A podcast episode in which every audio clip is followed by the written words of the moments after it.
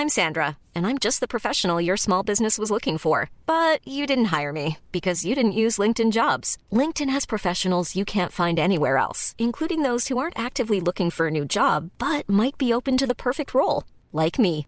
In a given month, over 70% of LinkedIn users don't visit other leading job sites. So if you're not looking on LinkedIn, you'll miss out on great candidates like Sandra. Start hiring professionals like a professional. Post your free job on linkedin.com/people today. Wow. Nice. Yeah. What you're hearing are the sounds of people everywhere putting on Bombas socks, underwear, and t-shirts made from absurdly soft materials that feel like plush clouds. Yeah, that plush. And the best part? For every item you purchase, Bombas donates another to someone facing homelessness. Bombas. Big comfort for everyone. Go to bombas.com slash ACAST and use code ACAST for 20% off your first purchase. That's bombas.com slash ACAST. Code ACAST. El rock siempre da de qué hablar en Flash Black. Solo hay distintas formas de hacerlo. Conducido por Sergio Albite y Jorge Medina. Un podcast 100% satanizado. Rock por siempre en Flash Black. Queridísimos seguidores de Flash Black, yeah, estamos en una nueva edición de Sonidos y Noticias Flash Black. Mi nombre es Sergio Albite, les doy la bienvenida, como no, y también, por supuesto, a otro gran titular de este gran podcast que es George Medina Jorge. Ah, ¿cómo estás, amigo? Venga. Muy bien, qué gran presentación, qué gran entusi- entusiasmo, porque sí hace falta ponerle esa pila a este fin de año que, que se viene un poco incierto. Y esperando que todos ustedes a lo largo y ancho de este globo terráqueo estén disfrutando de esta entrega de sonidos y noticias. Así es que ya el año se nos está yendo volando, mi search. Sí. Más rucos, más chavorrockers, pero todo y, bien, ¿no? Y pues ya librándola nuevamente de la pandemia, ¿no? Ahí, ahí como se pueda, ¿no? Semáforo verde oficial, ya no, no sabemos hasta dónde va a llegar esto, pero Sí, seguramente pronto habrá un desmadre, pero en lo que eso pasa, pues mientras vamos a chismear hoy sobre lo acontecido en el mundo del rock and roll. Y pues por ahí este, hay varias cosas, ¿no? Ah, a huevo. ¿Por dónde empezamos? Eh, pues por el mismísimo Nicky Six, que es bajista y fundador de Motley Crue, quien recientemente, bueno, que él ya está como en sus cincuenta y tantos, ya casi pisándole a los sesenta. Y pues si lo ves, pues la neta sí está en buena forma, no como su colega Vince Neil. Pero él dice que su familia por lo general es como de sobrepeso, que pues, tienen mucho a subir de peso y que él se mantiene acá en forma para pues estar fit en los conciertos, porque él cree que tiene un gran trabajo y que muchos músicos y músicas eh, desean esa chamba, entonces que él tiene que dar lo mejor, ¿no? Y entonces él dice que para eso se prepara mucho para las giras y que a él se le hace una falta de respeto que los músicos que suben con una chela, digo, con una panza súper chelera al, al, escenario, dice que pues es irrespetuoso, ¿no? Para la gente, porque la gente pues viaja luego de muy lejos para irlos a ver, ¿no? Y que la gran inseguridad luego de un músico es saber si la gente va a ir a esos conciertos, entonces que él cree que debe estar en forma. Y pues eso lo dijo en una entrevista. Lo que tampoco mencionó fue que pues pues Vince Neil está, es de esos músicos que, sí. que lamentablemente no está en forma, pero, o sea, que no pasa nada si no está en forma, si digo, si así lo elige el que chido, pero lo malo es que eso ya está afectando su, su chamba y él no menciona nada de eso, entonces, por ahorita es como un poco... Eh, una patada por debajo de la mesa. sí, ¿no? sí, yo creo que fue una indirecta para Vince Neil, así para que, oye, pues ya échale ganas, ¿no? Porque se sabe que el próximo año tienen la gira esta que van a ser en los estadios con Def Leppard y toda esa onda y, y pues Vince Neil ahorita no, no está rindiendo como solista. Entonces, quién sabe cómo le van a hacer. Bueno, pero muy, muy elegante porque en, en, México tropicalizando basta con la frase de tu amigo de qué te panzó para que entiendas el mensaje. y él, pues muy elegante, dio una entrevista y le mandó el mensaje a Vince Neil, ¿no? Sí, ahí el mensaje pasivo-agresivo, pero está chido, ¿no? Así de, oye, por favor, ya ponte las pilas. Según esto, que cada eh, uno de los músicos de Motley Crue se está preparando por separado. Eh, uno con un nutriólogo, otro con un preparador físico y todo eso. No sabemos bien con qué se está preparando este eh, Vince Neil, quizá con eh, chilis.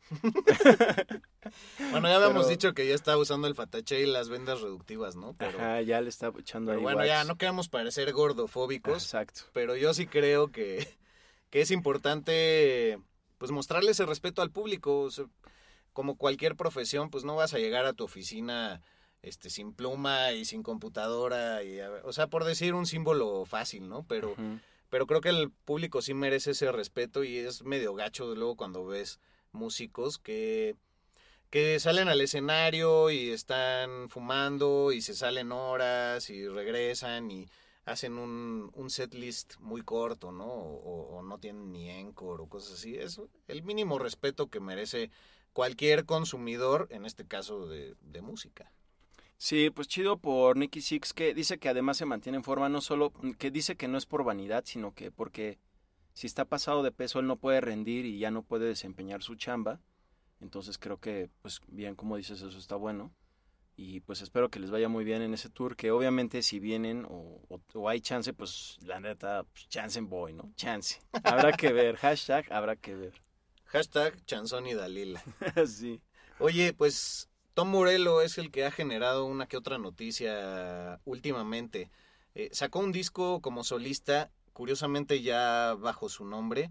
Siempre ha hecho colaboraciones como lo fue Audioslave o los Prophets of Rage y la madre.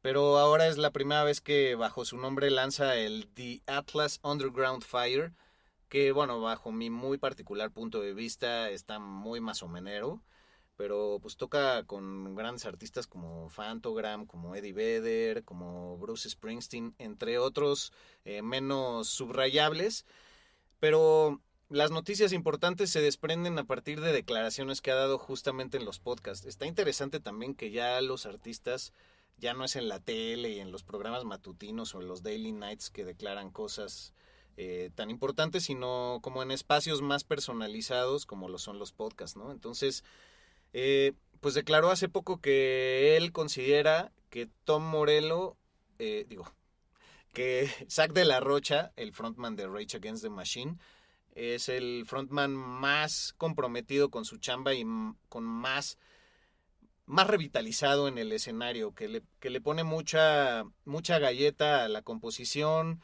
a la grabación y que se entrega totalmente en el escenario, que creo que viene a cuento con lo que decíamos eh, pues ahorita de Vince Neil y todo esto, ¿no? Sí, precisamente porque eh, Zack de la Rocha no solo eh, como frontman es alguien que te impone en el escenario, sino también por la intención y lo que hace fuera del escenario, ¿no? Como esta onda política, Ajá, eh, activista. exactamente, que está chido y que también atrae, eh, pues, bueno, al menos en su momento, creo que a finales de los 90 atrajo mucho a los jóvenes también a conocer más sobre lo que tenía que decir Zack de la Rocha fuera de un micrófono, ¿no? Ah, ven acá. Pero sí te pone a pensar. Sí, Pero, y justamente hablando de Tom Morello y la onda activista, eh, él es amigo de, bueno, se sabe que es muy buen amigo, o sí, pues es, es muy cercano al otro músico eh, bastante redneck, eh, gabacho, que se llama Ted Nugent, quien eh, reiteradamente ha hecho declaraciones bastante polémicas, por no decir absurdas, sobre eh, la COVID-19 o el COVID-19, eh, sobre todo a principio de año. Y sabemos que él es eh, pues muy racista y, y, pues muy de derecha, así Nugent, ¿no? Sí. exactamente, mientras que Tom Morello es super izquierda y, y aún así son amigos y como que se le ha criticado que porque cómo puede ser amigo de ese güey, es súper redneck, es ignorante, pero dice Tom Morello, él hasta eso defendió, dice, bueno, pues somos amigos y tengo derecho a ser amigo de quien sea, a pesar de sus de su pensamiento, pero pues también, eh, aunque ustedes no lo crean, de repente sí me ha dicho cosas que me han desbalanceado, ¿no? De, de mis ideas, pero que han sido inteligentes, según él, según Está él. interesante. Creo que es bueno tener amigos con todo tipo de perspectivas. Sí, sí a veces te, de- te dan información que te abre el panorama. Y pues también es bien fácil opinar desde Twitter. Ay, ¿qué haces con él? Pues te vale madres, ¿no? O sea, y, y al final, pues bueno, la amistad va, va desde la música, yo creo, nació desde ahí. Ya otra cosa será los valores que cada quien tiene en lo personal, pero es como si uno no se pudiera llevar con, con alguien que practica el cristianismo o el judaísmo ortodoxo. Bueno, quizá los judíos ortodoxos no se quieran llevar contigo pues, por, cuestiones de su propia religión. Pero sí, creo que estás en lo correcto. Es, es algo que, que lo retroalimenta y habla muy bien de él, porque también ser muy radical me parece que es una postura en la vida que te acaba dando eh, más problemas que soluciones. Ahí tienes al peje. Sí. Que ya lo ni sabe que, de, que dónde está parado, pero... Sí. Pero sí, te contradices a ti mismo. En algún momento van a encontrar un tuit que pusiste, una declaración o algo, y él dice, bueno, somos cuates y ya. Es parte de, de la vida, ¿no? La diversidad.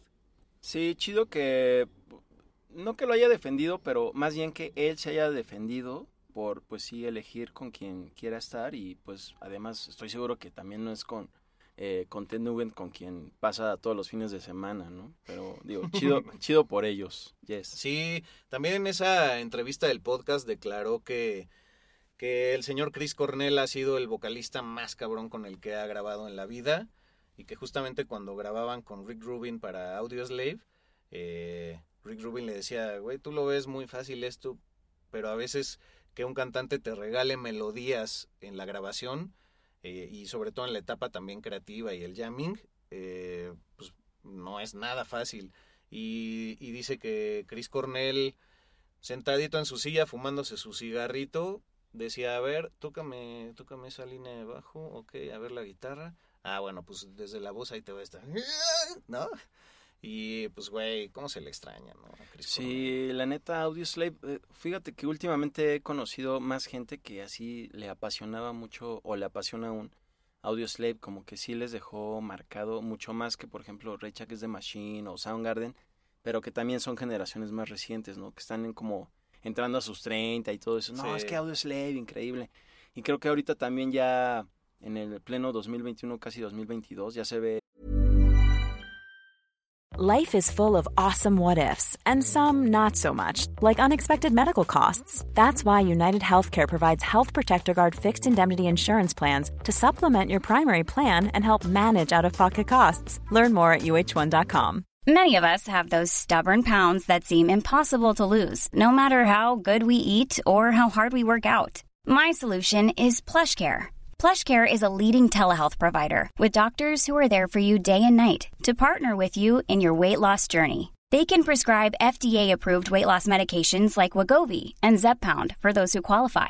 Plus, they accept most insurance plans. To get started, visit plushcare.com slash weight loss. That's plushcare.com slash weight loss. I'm Sandra, and I'm just the professional your small business was looking for. But you didn't hire me because you didn't use LinkedIn jobs. LinkedIn has professionals you can't find anywhere else, including those who aren't actively looking for a new job but might be open to the perfect role, like me.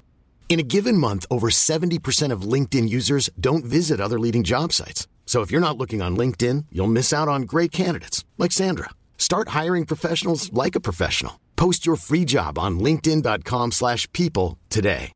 Hey Dave, Yeah, Randy. since we founded Bombus, we've always said our socks, underwear, and t-shirts are super soft. Any new ideas? Maybe sublimely soft. Or disgustingly cozy? Wait, what? I got it. Bombus. Absurdly comfortable essentials for yourself And for those facing homelessness. because one purchased equals one donated. Wow, did we just write an ad? Yes. Bombas. Big comfort for everyone. Go to bombas.com slash ACAST and use code ACAST for 20% off your first purchase. Eh, como que la influencia de estas bandas, como Audioslave, en, en algunas otras de la actualidad, como por ejemplo de repente por ahí un poquito de Royal Blood, así Ah, se nota ¿cierto? cierta influencia de repente de Audioslave, pero que son bandas ya muy jóvenes, que apenas también están eh, empezando sus 30, ¿no? También. Oye, pues sigamos con la información. mi querido Jorge? Pues yo no me había enterado hasta la noche de ayer que sintonicé el Graham Norton Show. Ay, sí. Si ubican quienes hablan así, no les crean. La gente Sí. no habla así, chingada Sí, madre. qué oso, güey. Hashtag, qué oso. The Storyteller Tales of Life and Music. Es el libro que recién lanzó Dave Grohl a principios de este mes. Y yo viendo el Graham Norton Show, que la verdad me gusta mucho, soy muy fan de los late night shows, que tristemente en México ya no, pues no se transmiten. Solo yo creo que en HBO puedes ver algunos late night shows chidos, ¿no? Pero, pero es una cultura que pues Chumel Torres vino a pisotear de una mala manera. aplicándola muy mal también a su estilo y me parece que es una forma de, de cultivarse muy agradable y de conocer las verdaderas personalidades de pues de todo tipo de artistas, ¿no? Porque Graham Norton en esa entrega tenía músicos, tenía actores eh, y tenía incluso un atleta que ganó una, un par de medallas de oro para la Gran Bretaña, porque bueno, pues es de Gran Bretaña este programa. E invitó a Dave Grohl para que hablara sobre este libro de The Storyteller, Tales of Life and Music, un libro que él decidió escribir simplemente en la pandemia, porque pues es de esos que no se saben estar. Y en la pandemia dice que tomó dos decisiones, abrir Instagram por primera vez y, también pues ponerse a escribir. Sus dos padres eran escritores, su, su papá escribía discursos políticos porque vivían en Washington, D.C. y su mamá era maestra de literatura en una escuela y a la vez los dos eran medio que músicos de academia. Entonces trae ahí una historia que dijo, bueno, voy a explotar ese lado de la literatura. Y lo que está bien chido, pues es que compartió en estas páginas, y creo que a ti y a mí nos caería muy bien leerlo, pues todas sus historias justamente con, con todos los personajes que ha conocido en la música, desde Prince hasta Paul McCartney. entonces, eh, hay también una, una particular anécdota que contó ahí en el show, que no sé si venga en el libro, es de cuando se quita la vida Kurt Cobain, como él dice, no, yo no quiero saber nada de, de la música, del rock, guardé mis guitarras, cerré mi estudio, me fui a viajar justamente a la Gran Bretaña, un pueblo por ahí perdido, y un día vio a un hitchhiker y dijo, ah, pues voy a seguir ese, voy a ver qué caminito de la montaña conoce, y que cada vez se fue acercando más y más a él, hasta que creo que tuvieron un cierto contacto y se dio cuenta que el hitchhiker traía una playera de, de Kurt Cobain con su imagen y dijo, wow, o sea, no me puedo esconder de la muerte de mi amigo y que esa fue la señal para regresar y hacer los Foo Fighters, nombre medio ridículo que él en sus palabras ha dicho, qué mal nombre, ¿no? Pero que también pues es muy inteligente y desde un principio dijo, voy a hacer el nombre plural para que la gente crea que es una banda, aunque soy yo solito trabajando. Pum, vale.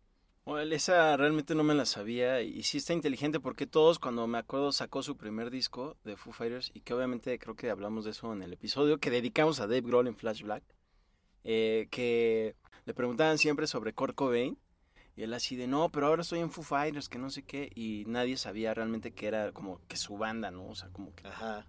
Pero súper chido eso. eh, Y también vi que estuvo haciendo una gira promocional de este libro en lugares de Nueva York, por ejemplo, y ahí pues hasta llevó una batería y empezó a tocar con la pista de Smells Like Teen Spirit de Nirvana, la batería, y creo que lo hizo por primera vez en muchos años, casi décadas, y lo hizo muy chido. Yo vi unos videos por ahí muy rifados. Sí, pues busquen este libro en, en pasta dura y en Kindle, está ahí en, en su querido servidor de Amazon. Besos a Jeff, como siempre. Yes. Y eh, pues bueno, habrá que leerlo. Yo la verdad ya tengo demasiados en el tintero, pero yo creo que llegará a mis manos. Yo sí los prefiero eh, físicos, los libros, ¿tú todavía? Sí, a mí me gusta para que no solo leerlos y tenerlos en, en mis manos, sino para también que luzcan, ¿no? Ah, exacto. Así de, ah, qué bonito se ve. Sí, un bonito librero de, de libros de música, güey. Sí, eso está muy chido. Y, y bueno, pues ya que, que decías que también es, es importante como este rollo que hacía Chris Cornell de despertar el rock en las nuevas generaciones, pues me parece que la chamba de Dave Grohl en el presente es esa, que la vena del rock sobreviva y que, que esa intensidad siga pasándose de generación en generación, porque pues ya tiene como 62 años, ¿no? Escuchen nuestro episodio de la temporada pasada para Dave Grohl dedicado y me parece que sí tiene esa alma. Sí, además ha tocado con grandes personalidades, como con Jimmy Page. Y pues por ahí algo, ¿no? Ah. Nada, también Graham Norton dijo que pues es bastante chile de Paul McCartney, porque la esposa de Paul McCartney se lleva muy bien con su esposa. Oh. Y que siempre que van a Los Ángeles, pues le habla así de, ay, ¿qué onda? ¿No quieren ir al mall? Ay, sí. y que un día fue Paul McCartney así a, a, a comer pizza a su casa. Y, o sea, imagínate así, me voy a echar una pizza aquí con Paul McCartney, como que ya hacer algo tan mundano con él debe ser que te vuela la cabeza. Y él decía, tal cual en la entrevista, como, Paul McCartney's in my fucking house. Ah, sí. Y que él tiene un piano ahí, y pues, que, que Paul McCartney no se pudo aguantar las ganas y se puso a tocar Lady Madonna ahí. Y que de repente su hija, que en esos momentos tenía cinco años, se sentó con él al piano y que compusieron una canción juntos Paul McCartney y su hija. Y que todavía en la mañana siguiente su hija lo estaba tocando la canción. Ah, chidísimo, güey. Pero que ya cuando vio su hija que de su papá estaba espiando así de, no mames, está tocando la Ah, sí. Paul McCartney". que le dio pena así el típico de, ah, ya me vio mi papá, ya.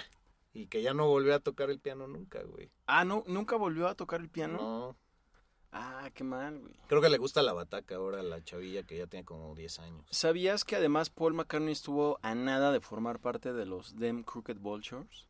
Ah, no mames. no Sí, porque cuando estaban como en una premiación o algo así y se sentó Paul McCartney junto a Dave Grohl o viceversa, lo que sea.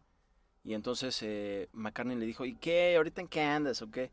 Y entonces ya Dave Grohl le dijo, no, pues estoy formando una nueva banda con Josh Homme de Queens of Stone Age y también... y- ah, sí, ¿quién va a tocar en el bajo? Así le dijo Paul McCartney. Ah, y él así de. Así Dave Grohl, pero le dijo, no, pues ya está John Paul Jones, o sea...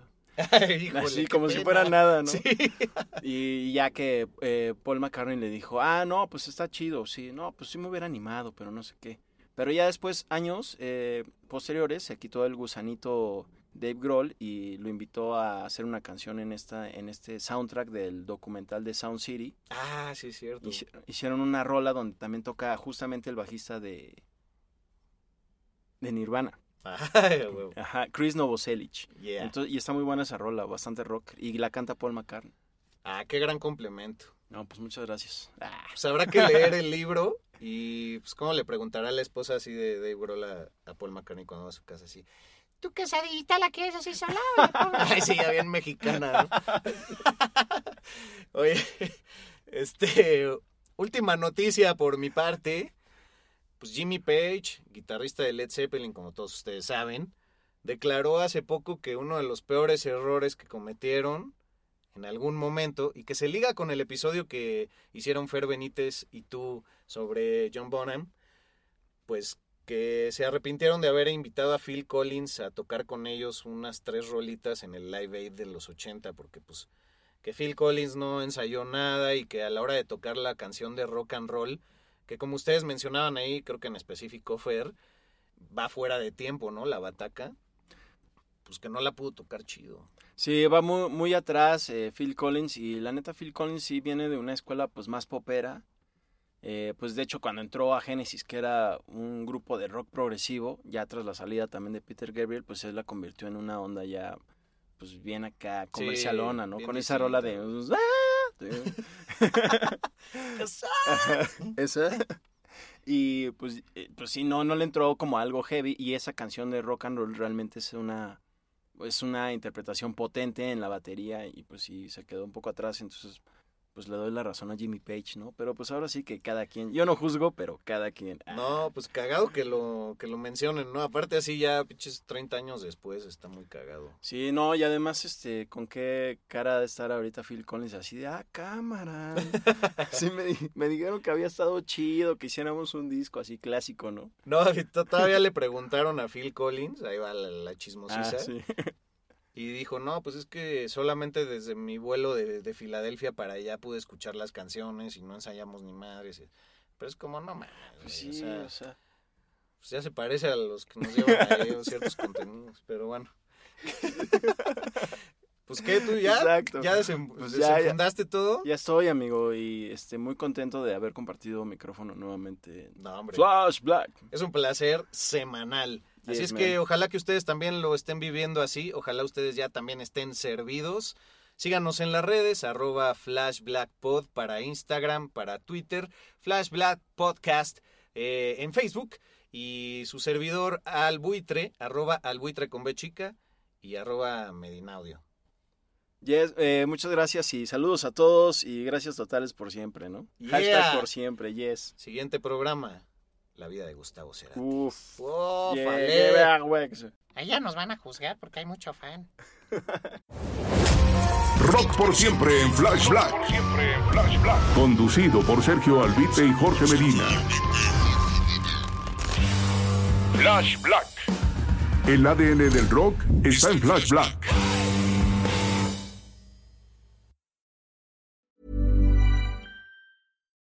When you make decisions for your company, you look for the no-brainers. And if you have a lot of mailing to do, stamps.com is the ultimate no-brainer. It streamlines your processes to make your business more efficient, which makes you less busy. Mail checks, invoices, legal documents, and everything you need to keep your business running with stamps.com. Seamlessly connect with every major marketplace and shopping cart. Schedule package pickups and see your cheapest and fastest shipping options from different carriers with rates up to 89% off USPS and UPS rates. And with the stamps.com mobile app, you can take care of mailing and shipping wherever you are. Make the same no-brainer decision as over 1 million other businesses with stamps.com. Sign up with code program for a 4-week trial plus free postage and a free digital scale. No long-term commitments or contracts. That's stamps.com. Code program.